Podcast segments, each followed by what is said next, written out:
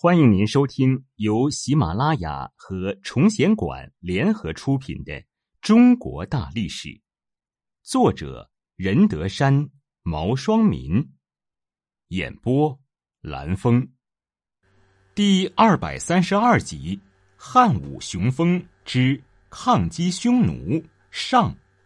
匈奴是中国北方一个古老民族，他们世代生活在河套地区，属游牧民族。在秦朝末年，匈奴逐渐强大起来，并开始不断的对外扩张。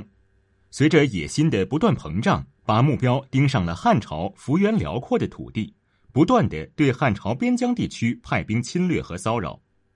汉朝和匈奴展开了一系列的军事对抗，在这一时期涌现出了许多运筹帷幄、英勇善战的抗匈名将，如李广、卫青、霍去病等。飞将军李广。汉景帝时期，匈奴也进入了最强大的时期。他们南下进攻汉地，烧杀抢掠，严重的威胁了老百姓的生活和西汉王朝的政权。而这时的汉朝虽然社会经济有了恢复和发展，但是要彻底消灭匈奴依然不太可能。在这种情况下，汉景帝只能继续维持和亲的政策，对于他们的小股骚扰，能忍则忍。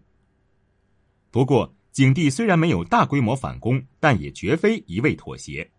他任用李广、程不识等人，在不多的反击战斗中震慑了匈奴。在中国历史上，李广是一位家喻户晓、传奇式的人物。李广，陇西成纪（今甘肃天水）人，他的先祖李信是秦国名将，李家的家传本领是善骑射。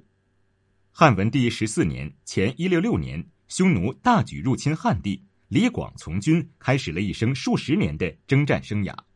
李广的个人作战能力极强，在和匈奴的作战中，他以一名小兵的身份斩杀敌人无数，很快就升为汉中郎。就连汉文帝都见识过他的勇武。一次，他和文帝一起打猎，当众格杀了一头猛兽，震惊朝野。文帝感叹道：“李广生不逢时啊！”如果你生在高祖时代，万户侯也不算什么。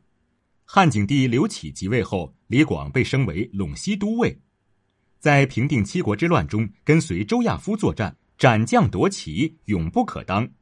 不过，李广这个人没什么政治头脑，胜利后他居然接受了梁王的赏赐和印信。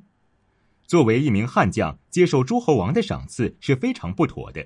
就这样，功过相抵，景帝没有给他应有的赏赐。好在李广也不在乎这些，他只喜欢打仗。于是他上书请求景帝任命自己担任上古太守，直接和匈奴交锋。景帝答应了。在接下来的日子，李广历任上郡、陇西、北地、雁门、代郡、云中等地区的太守，在边界的各个位置上与匈奴作战。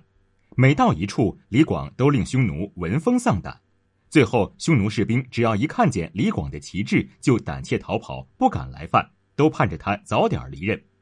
当他的离任消息一传出来，当地的匈奴人都弹冠相庆，举杯痛饮。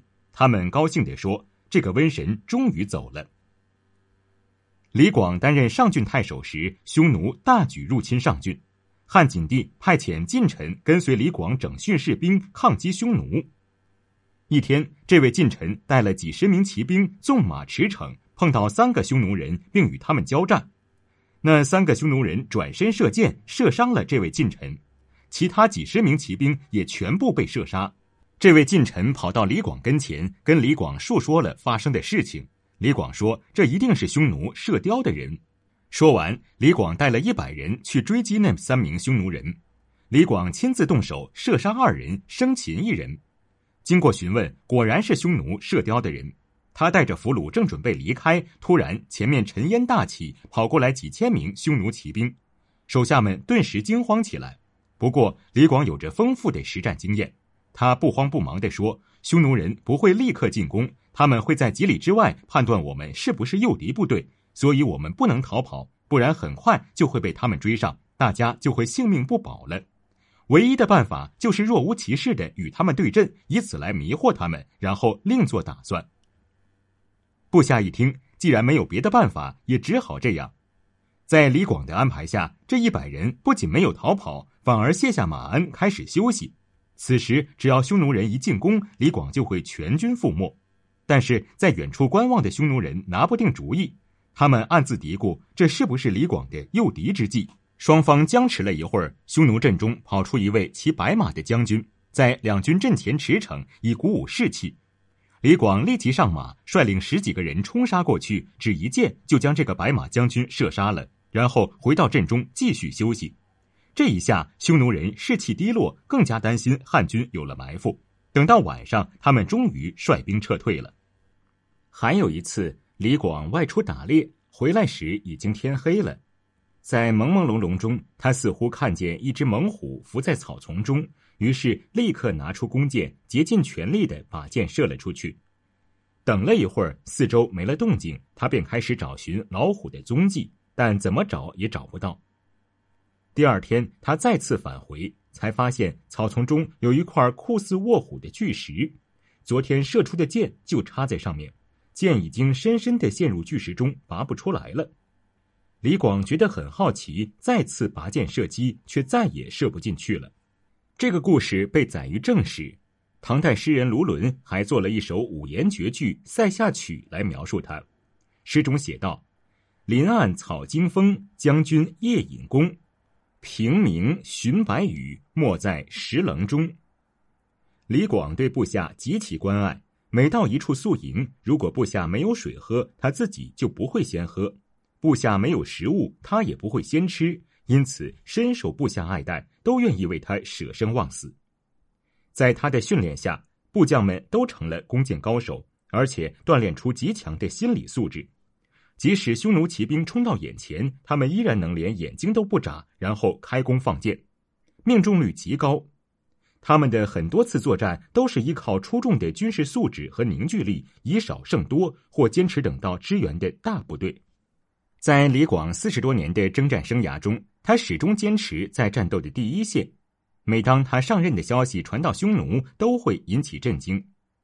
匈奴人对李广又害怕又敬畏。称他是汉之飞将军，不敢侵犯他所镇守的地区，能够在敌人那边得到如此高的评价，李广可以说是汉军第一人。可惜的是，李广年迈后跟随卫青作战，有一次却因失道而延误了战机，使匈奴单于逃脱了。李广说：“我从小和匈奴作战，大大小小的战争有七十多次。”这次跟从大将军出战，没想到会迷路，真是天意呀！如果这个消息传出去，肯定会被众人耻笑。我李广已经六十多岁了，不能再去面对这种羞辱。说完就引刀自杀了。全军将士无不痛哭失声，老百姓们也是流泪叹息。